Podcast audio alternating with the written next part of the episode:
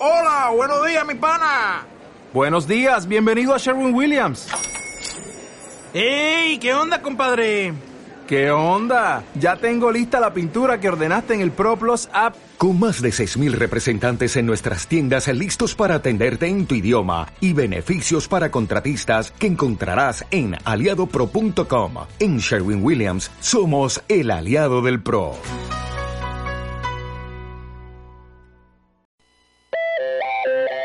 Conce sin etiquetas, un programa para hablar y aprender de sexualidad sin prejuicios y donde tu punto de vista siempre tendrá un espacio. Acompáñanos a conversar junto a Ismael Apino, Eduardo Hunda y diversos especialistas. Hola, hola, bienvenidos, bienvenidas, bienvenidas todos a una nueva jornada, un nuevo capítulo de Conce sin etiquetas acá en la 95.1 en FM Radio Universidad de Concepción. Estamos por supuesto junto a Eduardo Hunda. ¿Cómo estás, Eduardo? Muy bien, Mai, ¿cómo te va a ti? Me va, oye, me va estupendo. Ah, esa es la respuesta, la respuesta clásica. Si profundizamos, hay, hay matices, pero digamos que, que nos va estupendo porque hay que contagiar de la buena energía que hace hace bastante falta por estos tiempos, así que estamos bien. Este, Pero lo llevamos, lo llevamos muy bien justamente aquí en el programa, Mae. Que mantener el ritmo muy bueno. Exacto, el ritmo, lo más latinoamericano que sea, sin impulsito, ah, un movimiento cadera nomás y vamos para adelante, total. Nos estamos vacunando, estamos con usando carne verde ya. Oye, que echamos de menos ir a la radio. Yo echo de menos. Me gustaba mucho ir a la radio, compartir ese cafecito antes de empezar el programa, recibir a las invitadas allá, conversar un ratito, saludar a Fidel, que también lo saludamos desde acá, siempre pendiente de los controles de esta edición de Concesión Etiquetas. Así es que esperamos retornar Em, en el futuro. Esa es la idea, de que a poco se vayan abriendo los espacios. Así es que hoy, Eduardo, tenemos harto que comentar porque ya cerrando el mes del orgullo, por supuesto pasamos el hito que fue la conmemoración el día 27 del de, eh, Día del Orgullo LGTB por todos los sucesos que sabemos ocurrieron en Stonewall y que hemos, nos hemos encargado de recordar año a año que les hemos acompañado acá en Conce Sin Etiquetas, así es que hubo conmemoraciones, por supuesto, virtuales, algunas incluso presenciales, em, alrededor de todo el mundo. Lógicamente eh, fue una celebración que vimos justamente en todos los rincones del planeta, muchísimos eh, muchísimas ciudades, eh, eh, quería decir la gente en realidad, de muchísimas ciudades eh, se sumó a esta celebración, por supuesto la mayoría de forma virtual, muchos con mascarillas, muchas personas lógicamente también respetando las medidas sanitarias. Recordemos que pese a lo que decíamos de la vacunación y que estamos ya muchos en, listos con este tema, hay nuevas informaciones respecto de que eh, incluso sería necesaria una tercera dosis para algunas personas por esta nueva variante. Así que eh, es un contexto muy similar al del año pasado. Esperábamos eh, todos, yo creo que ya este 2021 tuviéramos eh, una situación distinta, pero la verdad es que las condiciones sanitarias producto de la pandemia han sido bastante similares, por no decir peores a las del año pasado. No, no te pongas así, Eduardo. Ah, verdad. no, está bien, está bien. O hay que mantener siempre el sentido de la responsabilidad en las comunicaciones y si es verdad, hay que seguir cuidándose. Aún así hubo países en que esta conmemoración fue eh, mediante movilizaciones, como el caso de México. Y acá tuvimos en, en, el ámbito local, por ejemplo, el Teatro Bio Bio, Eduardo, tú sabes que se iluminó con los colores de eh, las diversidades, de las disidencias y de las comunidades LGTBI más. Así es que... Pero no solo eso. No solo eso, porque además de, de, celebrar ese día en particular con los colores de la, del arco iris de la bandera LGBT, eh, ellos eh, también mostraron o presentaron una muestra, mejor dicho, eh, con un par de obras también eh, relativas a la orientación de género bastante interesantes. Eh, entiendo que es un ciclo de dramaturgia que se, se, está desarrollando aún en el teatro y que a propósito del 28 de junio realizó estas muestras dramatúrgicas con esta orientación también. Así que eh, un gran eh, compromiso vimos por parte del Teatro Bio Bio Eh, no sé si tú viste otros saludos de otras marcas también, Mae, buscando conmemorar este día. Yo recuerdo que Carabineros también publicó algo y fue bastante polémico en verdad. Yo no me detuve a profundizar en el saludo de carabineros, la verdad, pero sí vi algo por ahí a la rápida en redes sociales, que no siempre es una buena fuente de información. No me detuve, pero sí vi bastantes memes y alusiones al saludo. No sé si tú tienes más información, pero claro que sí. O sea, hemos visto un despliegue que conversábamos hace un tiempo con disidencias en red. Eh, de todas las marcas de todo el, sector privado eh, que empezó al inicio de este mes en cuanto a a, llamar la atención acerca de, de, la, de, las disidencias sexuales, pero también con, con bastantes críticas por parte de las mismas comunidades. Ahora, em, en particular lo de los carabineros, no, no, ya no. Oye, ¿sabes qué? Es que no, porque yo ya estoy aplicando el autocuidado, ¿cachai? Entonces ya es tanto el nivel de energía que uno ya como que hay noticias que mejor no lee. Eso eh, me parecía contradictorio desde el inicio, porque digámoslo, o sea, una, es una institución tremendamente masculinizada, en donde los roles de, género se estereotipan pero al máximo, eh, todas estas mismas eh, construcciones sociales que, que son el género se, o sea, se, estrujan, digamos, el, y no nos la olvidemos fuerza, la masculinidad, el, uso de las armas y con, y con todo respeto, una opinión súper personal pero no sé. Es que justamente no, no olvidemos la contingencia y lo último que ha sucedido en Carabineros con las violaciones a los derechos humanos desde el estallido social. Entonces, es, una, es un organismo, una institución eh, bastante eh, rechazada en la actualidad por la ciudadanía en general. Recordemos que tiene uno de los índices de aprobación más bajos en cuanto a las encuestas que se han publicado. Por lo tanto, este mensaje cayó eh, muy de mala manera en las, redes sociales, que es además donde Carabineros lo publica. Eh, o sea, en el peor, en el peor, ante el peor público en el fondo se, expuso ahí el community manager o la community manager de, Carabineros. Eh, ahora, una cosa es lo que hagan las marcas, las empresas y, y, las marcas comerciales con este lavado rosa, con este pinkwashing, pero no sé si las instituciones o los organismos también eh, les corresponda. Yo creo que no, yo creo que habría que mostrar más bien el compromiso real con, eh, con la diversidad y no simplemente teñir el logo con, con los colores. Por supuesto, a las instituciones les, les corresponde asumir compromisos prácticos, materiales, instaurar eh, circulares, prácticas, protocolos. Eso es lo que eso es lo que las instituciones tienen que realizar para ponerse al nivel de los estándares de derechos eh, humanos eh, internacionales a los que Chile se ha obligado. Entonces, lo que esperamos de Carabineros eh, no es que se pronuncie con este, con este logo ni con este saludo, sino que reformule en su formación, que su formación sea más integral, más abierta, en donde se incorpore la perspectiva de las disidencias sexuales, pero también la perspectiva de género. Hemos sabido un montón de denuncias de casos de violaciones a mujeres en particular, en donde se ha negado la toma de la denuncia, en donde se ha rechazado la... Eh, en la realización de diligencia. Entonces, si no en la práctica, si no incorporamos este tipo de perspectivas, si no educamos a quienes se formen en estas escuelas hasta que llegue la deseada reformulación de docina entre la ¿ya? Sí, eh, y que tiene que ver con eso mismo vamos a seguir teniendo estas soluciones cosméticas que al final termina siendo un meme, po. termina siendo un puro meme. Si yo me voy a el meme nomás, no debería estar comentando porque vi el puro meme. no quise detenerme. Oye, pero ¿sabes que tiene mucho que ver con esto también, Eduardo? Con este, esto de la exacerbación de las masculinidades que a veces viene de la mano de las instituciones.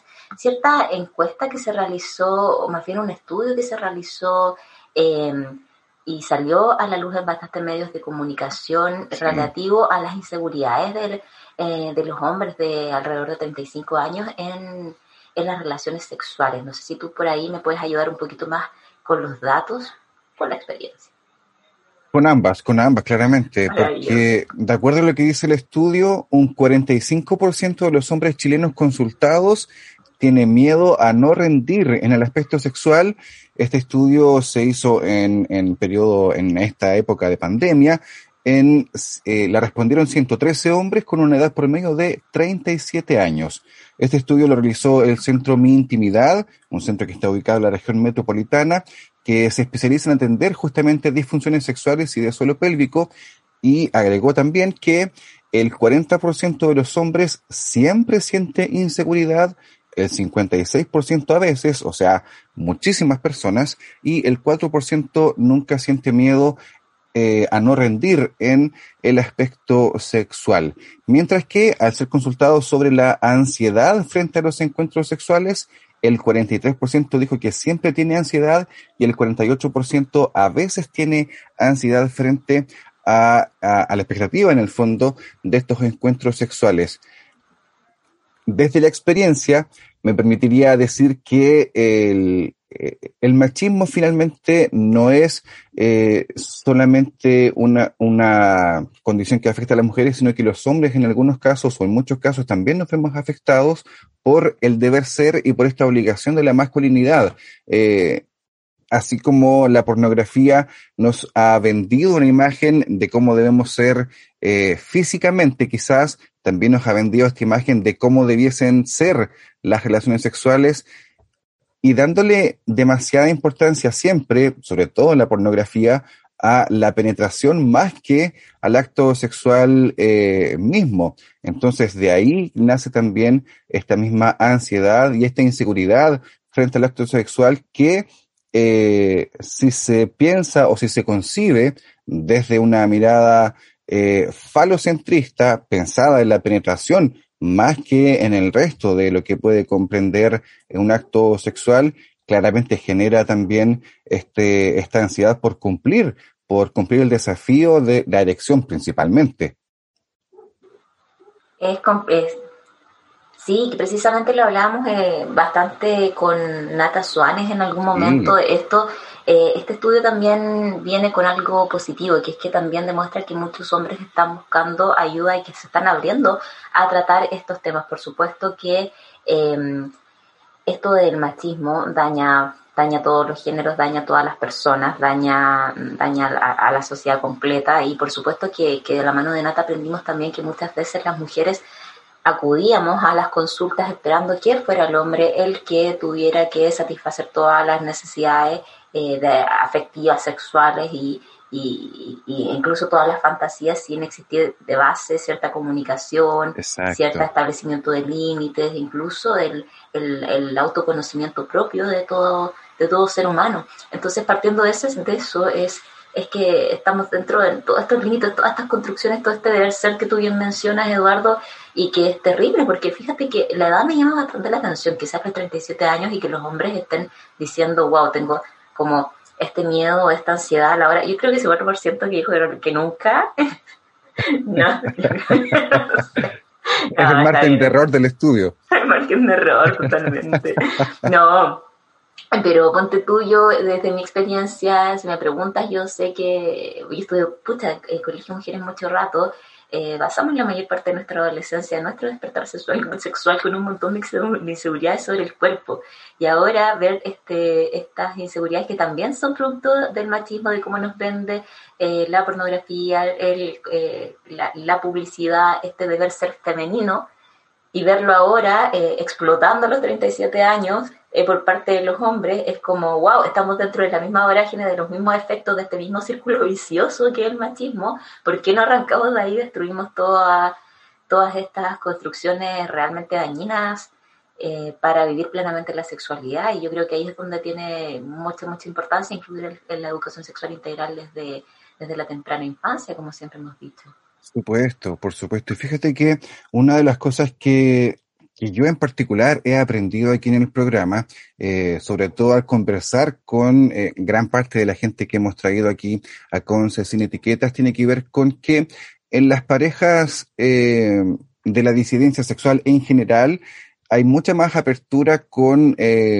con ciertos cuestionamientos en el fondo, como que hay una mirada mucho más crítica al, a la hora de formar pareja y a la hora de conversar ciertos temas que en las parejas heterosexuales quizás no sea tanto porque se asumen justamente tanto las masculinidades como los roles dentro de la pareja, se asume que el hombre sabe lo que tiene que hacer, eh, se asume que la mujer sabe también qué le corresponde hacer, entonces hay muchas cosas que no se conversan, pero que eh, lo hemos conversado con muchas personas y con muchas parejas, eh, nos han contado que han hecho distintas conversaciones que quizás los heterosexuales, las heterosexuales, no nos hemos planteado eh, tan concretamente. No, y está terrible, porque todo eso que no se conversa después explota, pero oye, el trauma después sale exacto, pero, por cualquier parte, así es que lo importante es, eh, nacer de nuevo, ¿sabía? Pero que en el fondo se trata de la deconstrucción de la que siempre hablamos y que muchas veces se eh, termina siendo como un poco objeto de risa, una palabra muy manoseada, pero que en el fondo viene siendo un poco el camino de, del autoconocimiento, de informarse, de destruir aquellas creencias que no sabemos de dónde vienen, pero que son tremendamente arraigadas por la sociedad y justamente para eso, Eduardo, que vamos a estar conversando en el segundo bloque con eh, una familia diversa. Vamos a estar junto a Roy, junto a Ine y también junto a su hijo Max, quienes eh, conforman una familia que están en Santiago viviendo y nos van a un poco, contar un poquito acerca de su cotidianidad y de cómo también se rompen estos estereotipos eh, de cómo deben ser las configuraciones familiares y cómo se deben asumir ciertas cosas y ciertas conversaciones ciertos hitos vitales también. Exacto, exacto. Vamos a estar conversando con ellas, así que espérennos, vamos a la pausa musical. Le saludamos y le enviamos un abrazo nuevamente a Fidel Quinan y seguimos a la vuelta con más aquí en Conce sin etiquetas.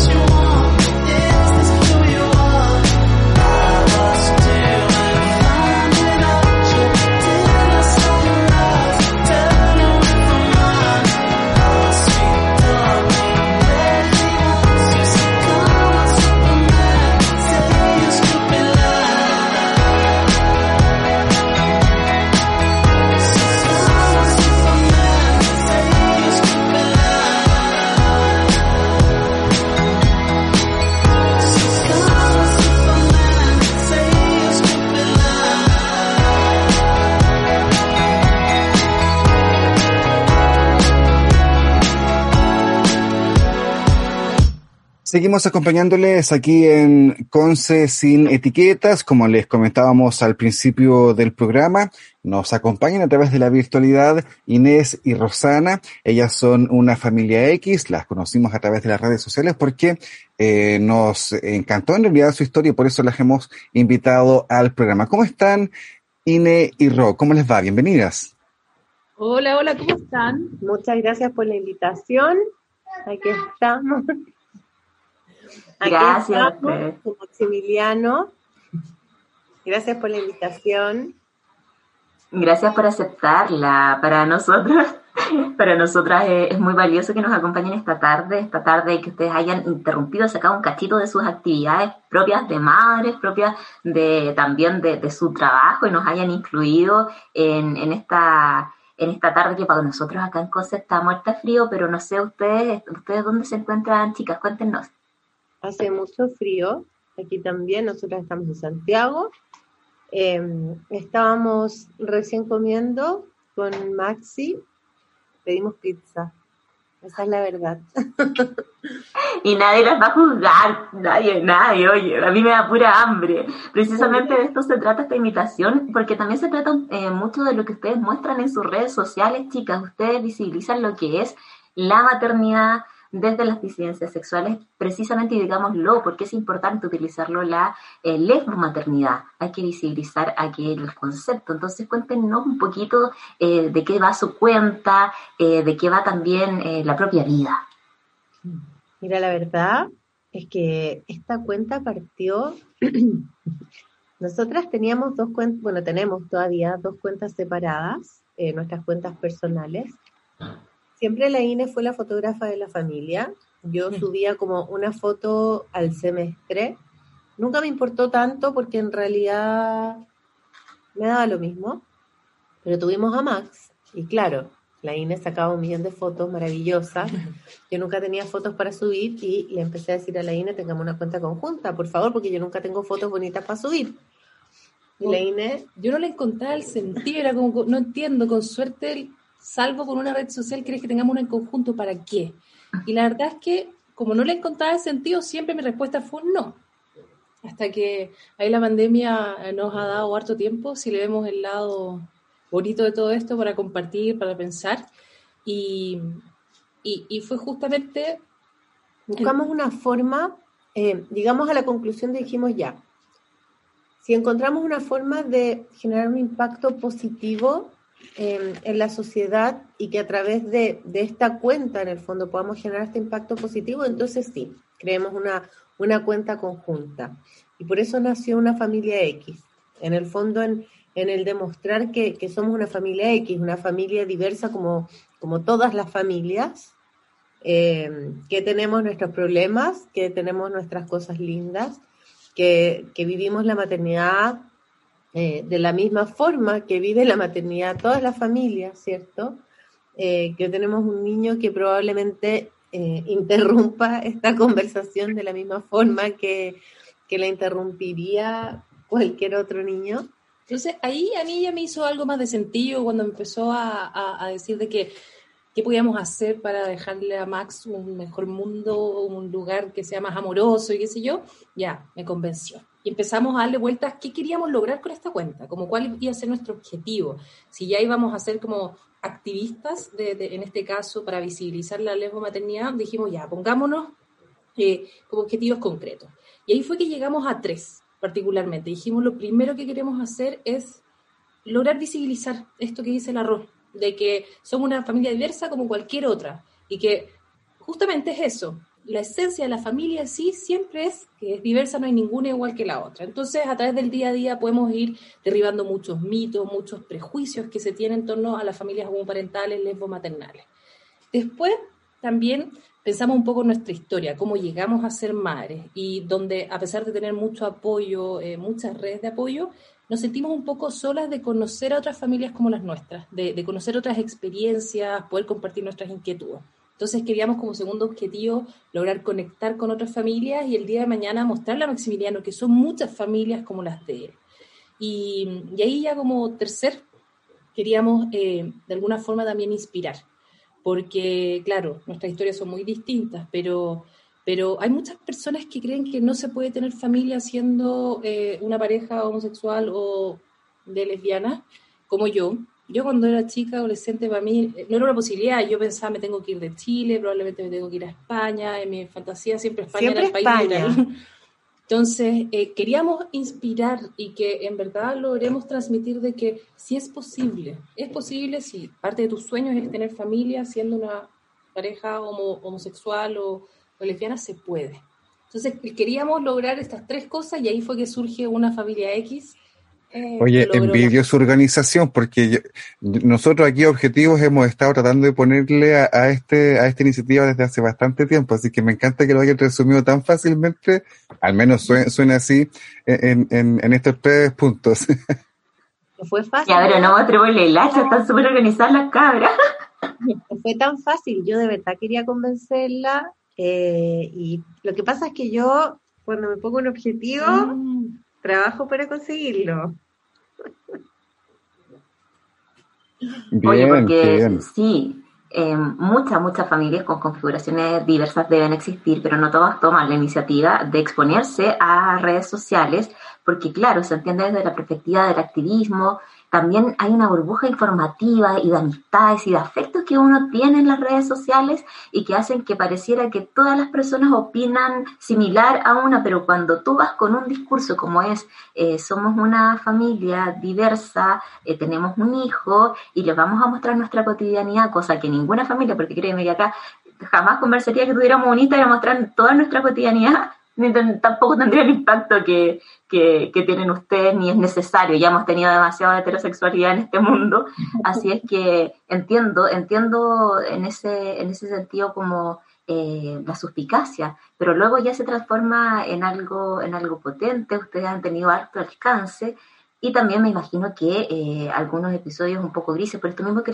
que les comento acerca de las burbujas que generamos de la gente que nos sigue, pero también de tractores. Yo me imagino que no ha sido un camino fácil. Em, yo creo que, mira, no es un camino fácil.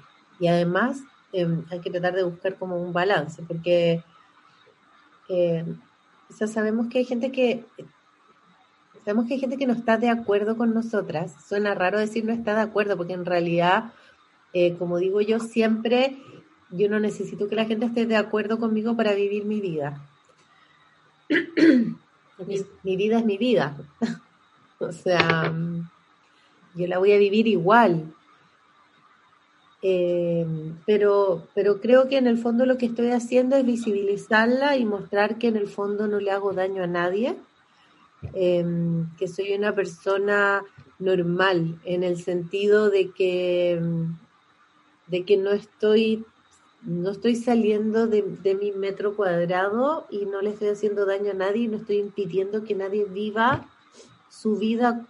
Es más, siento que con mi diversidad estoy enriqueciendo el mundo de otras personas, ¿cierto? Y es ahí donde surge un concepto como de, que nosotras queremos ser activistas desde el amor, entendiendo que hay distintas formas de, visibilizar, eh, ninguna mejor ni peor que la otra, pero nosotras en esta reflexión lo que pensamos era que de repente hay tantos discursos de odio, tantos discursos de, de desencuentros, que lo que nosotros queríamos precisamente era lograr a través de este discurso más bien amoroso, a que derribemos muchos mitos que nos alejan, ya encontrando más puntos en común que, los que nos dividen o que nos separan. ¿Sabes qué queremos tratar de transmitir? Justamente que no somos todos iguales. Queremos aclarar que no somos todos iguales y que eso está bien y que no pensamos todos iguales y que eso también está bien y que lo importante al final, como dice la INE, es que ser capaces tenemos que lograr eh, dialogar. Y cuando dialogamos tenemos que ser capaces de ponernos en el lugar de la otra persona. Eh, para, respetar la postura distinta. Para poder respetar esas otras posturas, eh, para poder construir puentes en vez de construir muros, porque estos discursos de odio construyen muros. Y mientras más muros, más difícil empatizar, más difícil ponerse en el lugar de la otra persona. Y cuando entendemos que somos todos distintos y cuando somos capaces de ponernos en el lugar de la otra persona, también es más fácil validar que existe esta otra persona y que tiene el mismo derecho a existir y el mismo derecho a tener los mismos derechos que yo en, en un país, ¿cierto? En el que también es ciudadano y ciudadana. Entonces eso es súper importante para nosotras también. Claro, a mí, a mí me gusta, eh, me gustaría que profundizáramos también un, un- aspecto que es muy potente y que tiene que ver justamente con Max, con Maximiliano, porque una cosa es eh, lo que se pueda construir como pareja, incluso si después eh, llegamos a hablar de matrimonio igualitario o, del acuerdo de unión civil, pero distinto es, o me imagino que más dificultades se enfrentan cuando ya pasan de la pareja a una familia finalmente, incluyendo a eh, este, este dije, en este caso Maximiliano. Nos gustaría conocer en realidad cómo fue el proceso eh, del embarazo, eh, principalmente la fecundación. En el fondo, no sé qué método habrán utilizado. Yo, la verdad es que también eh, reconozco que no los conozco todos eh, y de hecho nos gustaría conocer más del tema junto a ustedes además. No, yo quiero ir de mucho más atrás porque soy entera copuchanta, yo quiero saber de todo, de cómo se de- decidieron, que si tuvieron la conversación, que cómo fue, si es que se me lo permiten, por favor. O sea, chiquillas, ¿cuánto tiempo llevan juntas? Quisiera tan saber, tal todo, perdón, la vieja copuchanta que se les metió. Partamos, partamos con esa, con el- desde el principio, pero sí me gustaría conectar algo de lo que mencionas ah, respecto de, de- de lo que significa o lo que implica estar eh, expuesta a las redes sociales. Como bien dices, hay mucha gente que nos apoya, también hay mucha gente que aprovecha esos espacios donde no se enfrentan las cosas cara a cara, sino que detrás de una pantalla para, para hacer comentarios, algunos súper eh, mal informados, otros eh, derechamente súper agresivos, pero es un poco el costo emocional que uno asume y el por qué, y ahí lo conecto con tu pregunta, Eduardo, es precisamente por Maximiliano. Eh, me han preguntado, de alguna forma, por qué nos exponemos a lo que hacemos, y en verdad, eh, a la única conclusión que yo he llegado es que me da más miedo eh, quedarme sentada haciendo nada y esperando que la sociedad cambie por sí sola, a hacer yo de alguna forma con la RO esos agentes de cambio que impulsemos a que la gente, a que la sociedad eh, de alguna manera evolucione. Me da más Entonces, miedo que Max llegue a un mundo como está ahora, a exponerme a que tal vez no pueda pasar algo. con ciertos resguardos, por supuesto, eh, compartimos arte, pero también nos dejamos mucho de nuestra intimidad eh, para nosotros, entonces en ese sentido, como que me gustaría transmitirles eso, que, que es un costo súper consciente que nosotros tomamos, que también tomamos nuestras medidas de, de autocuidado. eh, yo más que la Ro, la Ro le gusta leer los comentarios negativos y yo los dejo pasar, pero, pero es porque finalmente eh, esa transformación social surge de este tipo de visibilización. Ahora, ¿cuándo partimos? Depende a quién le pregunten, porque tenemos dos versiones de nuestra historia eh, como, como pareja. Eh, yo siempre me río, pero porque me di, no sé, Yo vi a la INE antes y la INE Eso. no me pescó. Y me llamó la atención, o sea que me gustó porque yo en ese momento estaba en pareja, pero me llamó mucho la atención. Entonces, claro, yo la conocí el año 2008. 2008 y ella me conoció a mí el 2010, Mm. pero Ah. empezamos a salir el 2013. Ujú. Llevamos ocho años juntas, linda, hermosa relación. Sí. Eh, El 2017 firmamos nuestro acuerdo de unión civil. El 2018 nació Maximiliano. ¿Cómo lo hicimos?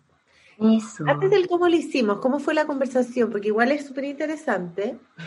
Yo antes de Maximiliano, antes de la INE, nunca, nunca quise ser mamá. De hecho, en mis pesadillas yo soñaba que estaba embarazada y no quería tener guagua.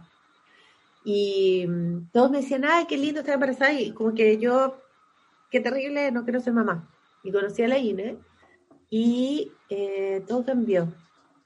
Todo cambió. Ah, Como que algo hizo como clic y bueno, no sé, como que me encontré a mí misma, todo hizo clic y quise ser mamá.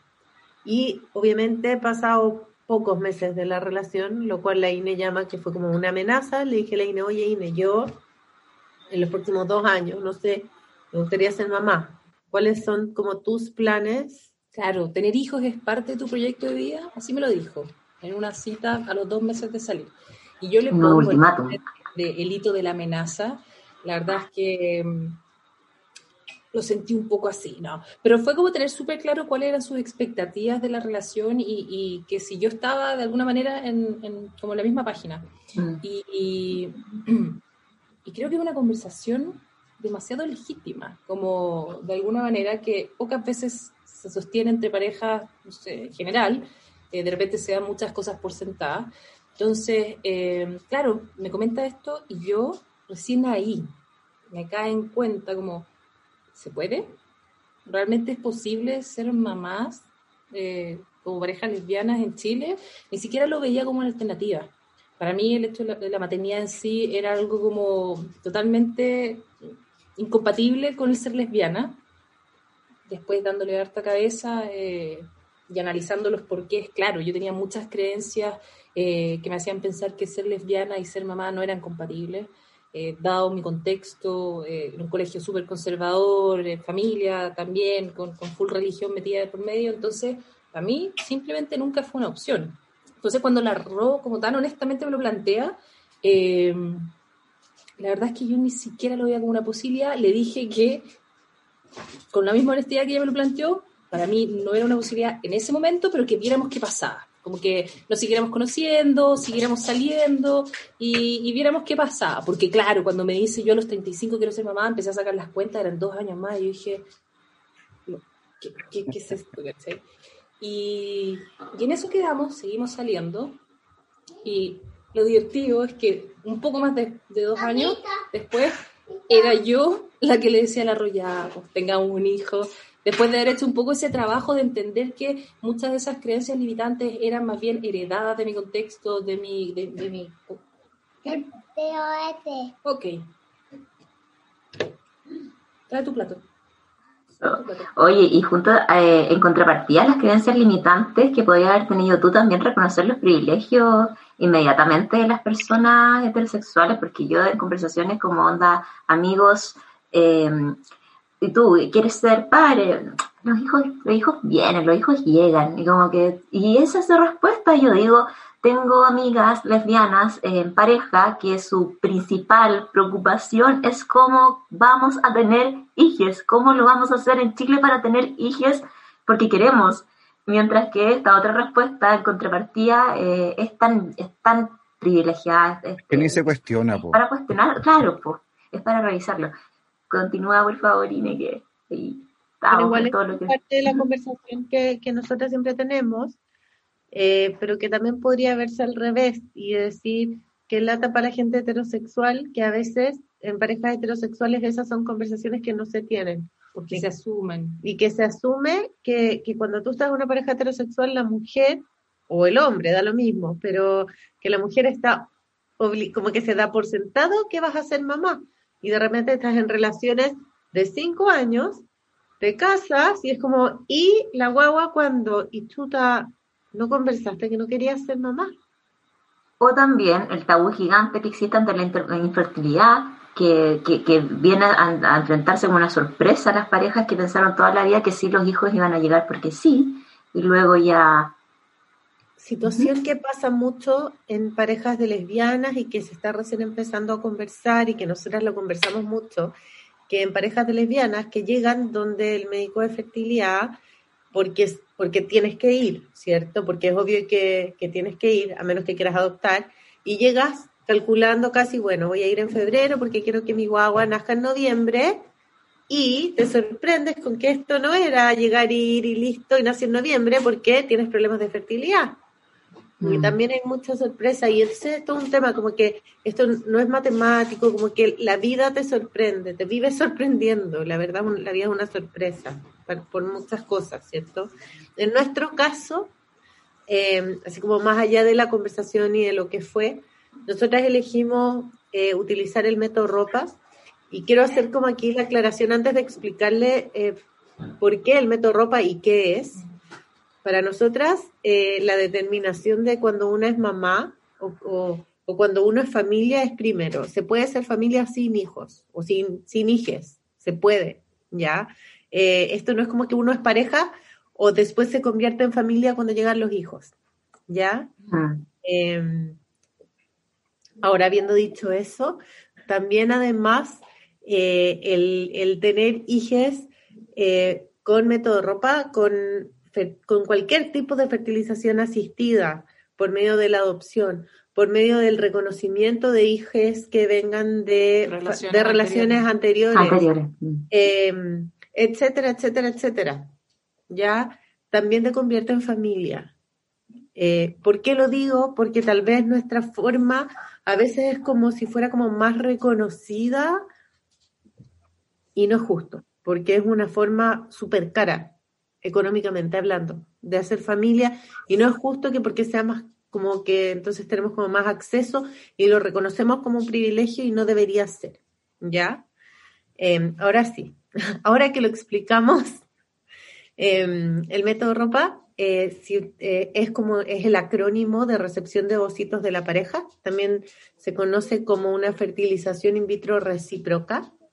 Em, es una fertilización in vitro en que se toma el óvulo de una de las mujeres, en este caso fue de la INE, se fertiliza con espermios de un donante desconocido, de un banco de donantes en nuestro caso, y el embrión lo gesta la otra mujer.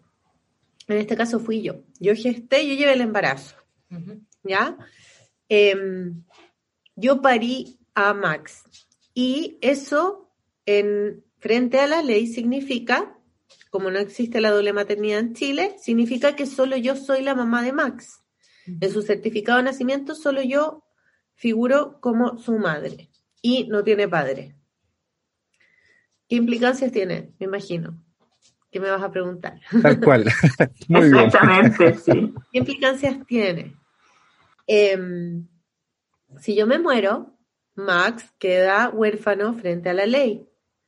Y su cuidado personal, porque, digamos, o se va al Sename o se va con el familiar más cercano que tenga yo en ese momento y como la INE no es mi familiar que se quedaría a cargo porque no es reconocida como la cuidadora principal, a menos que pase por un tribunal de familia lo demuestre judicialmente, en realidad es mucho más fácil que le pasen ese cuidado personal a mis padres y si ellos no estuvieran capacitados porque tal vez son muy mayores o que si yo podría pasárselo a mis hermanas o algo así.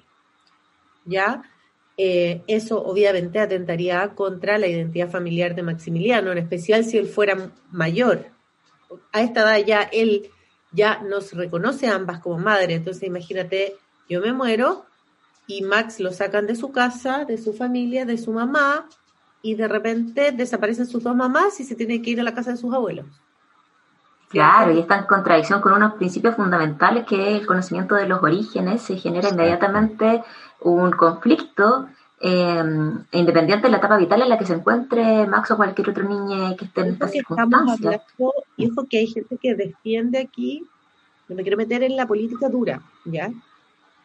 A mí me gusta la política, pero no me quiero meter en la política dura, lo que sí quiero como hacer hincapié es que a veces nos ponemos a pelear porque por reconocer a la familia como el núcleo fundamental de la sociedad y que tenemos que como Estado eh, fortalecerla, ¿cierto? Y protegerla. Y esta es la familia de Max. Y, el Estado, de cierta forma, por haber firmado la UC, nos reconoce como familia. Nosotras compramos un auto y tuvimos que ir a firmarlo juntas. ¿Cachai? Pero no está protegiendo la familia de Max. Entonces es súper peligroso ahí las implicancias que tiene el no reconocer a las dos mamás de Max. Esto igual... Eh, es el caso un poco más extremo, digamos, el caso de, que el arroz se muera, pero también hay muchas otras cosas domésticas y del día a día que, que de por sí. Max nace con menos derechos.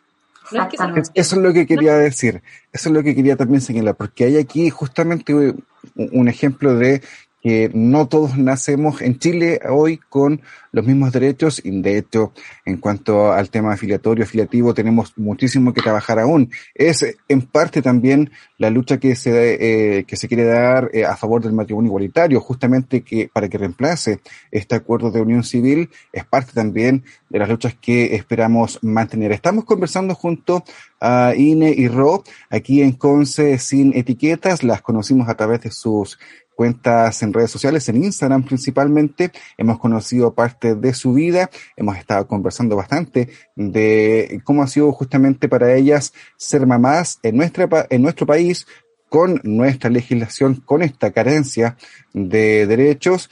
Y eh, a mí me gustaría llevarlas para otro lado, eh, Ine y Ro, porque en medio de esta carencia de derechos, que quizás sería lo más negativo y lo que tenemos que seguir trabajando, por otro lado, también se han generado, incluso en este contexto pandémico, eh, oportunidades de encuentro que me parecen también destacables. Ustedes han creado ahí en, redes sociales estos viernes visibles, donde entiendo que se han generado justamente eh, redes y espacios seguros entre distintas familias que también eh, son tan diversas como, como todas finalmente. Sí, cuando creamos la cuenta, perdón.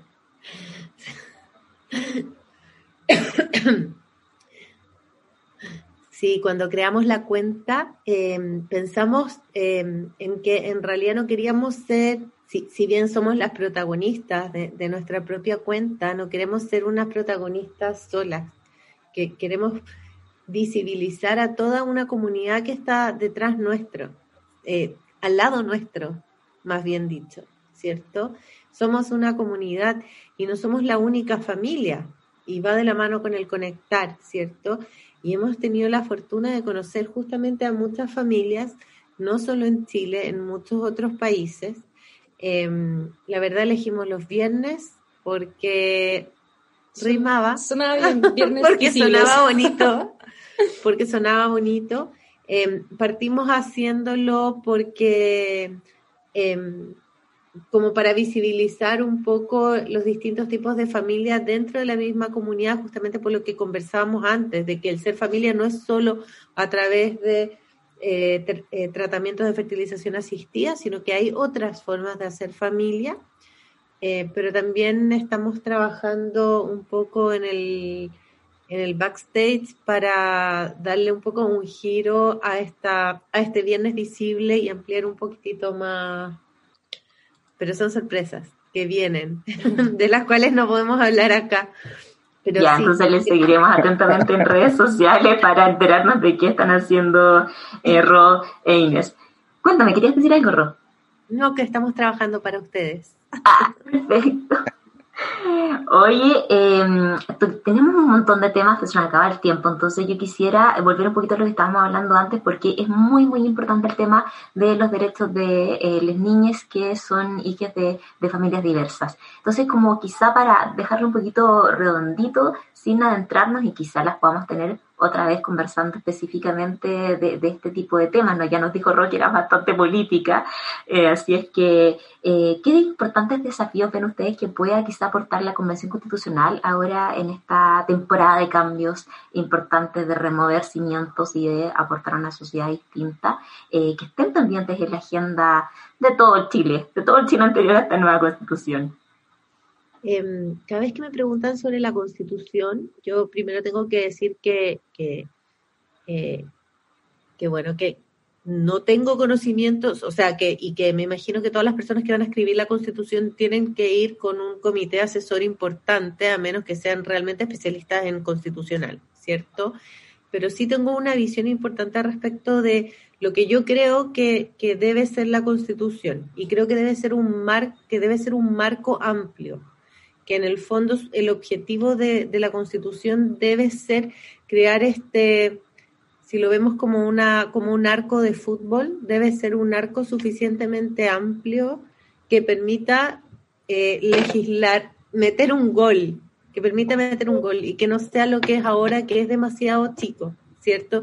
Que en el fondo que sea una constitución, eh, suena al revés, ¿cierto? Pero que sea una constitución reducida, que no defina tantas cosas, para que nos permita legislar más libre, libremente, ¿cierto? Que en el fondo no defina, por ejemplo, una familia, porque hoy día ya sabemos, por ejemplo, que la definición de familia ha ido cambiando con el tiempo. Un concepto que muy dinámico. Que es un concepto muy dinámico, ¿cierto?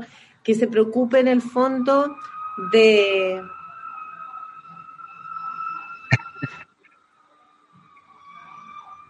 que sea una constitución que se preocupe de, de hablar de conceptos como, como protección, como fortalecimiento, ¿cierto? Que, que, que mandate al Estado a proteger, a fortalecer, ¿cierto?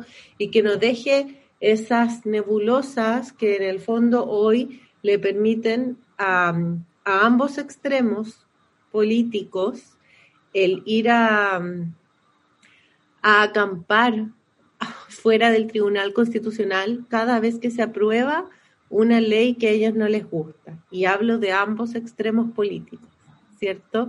Siento que, que hoy día eh, los partidos políticos tienen demasiadas libertades como para pelearse entre ellos cada vez que se aprueba una ley que no les gusta y los que terminamos sufriendo somos los ciudadanos y las ciudadanas.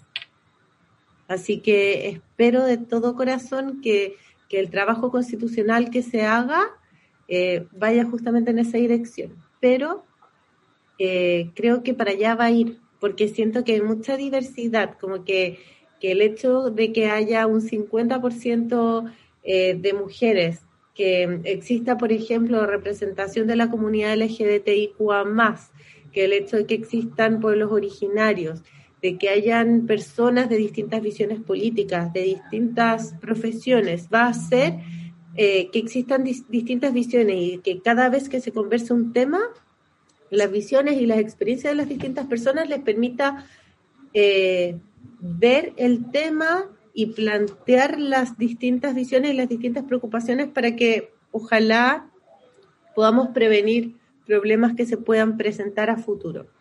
Espero, espero que así sea. Exacto. Me, me encanta la visión eh, que tienen y, y, de hecho me gusta mucho el concepto de generalizar para no excluir. Nosotros buscamos aquí también en Conce sin etiquetas dejar fuera las etiquetas para estar todos incluidos justamente en la conversación. Queremos agradecer a Inés y Rosana eh, por acompañarnos aquí en Conce sin etiquetas en la radio Universidad de Concepción, eh, conversando esta tarde junto a Maximiliano también, por supuesto, que ha sido parte de esta conversación. Muchas gracias por acompañarnos, Ine y Ro. Esperamos que esté muy bien y les mandamos, por supuesto, un abrazo virtual desde acá de Concepción.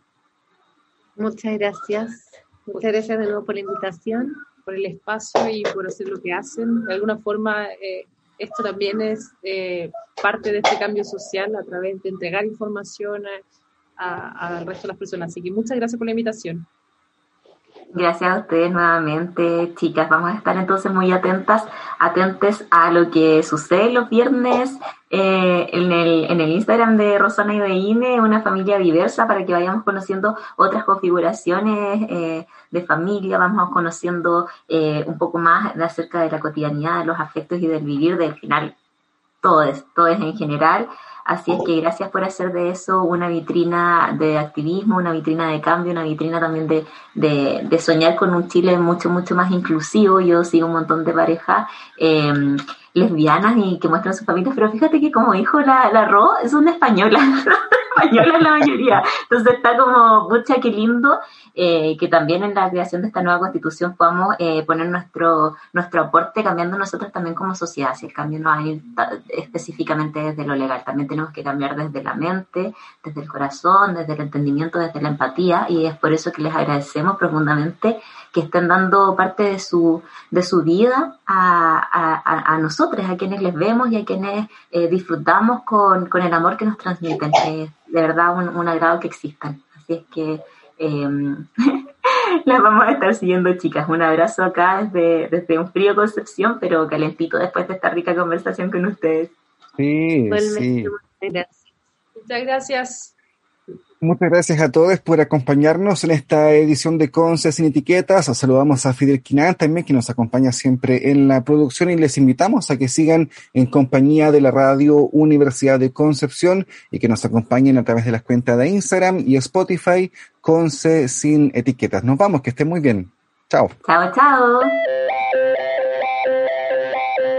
Acabamos de conversar de sexualidad en Conce sin etiquetas. Nos volveremos a encontrar la próxima semana en este mismo horario con más información, invitados y novedades. Mientras tanto, envíanos tus comentarios a nuestra cuenta de Instagram arroba Conce etiquetas.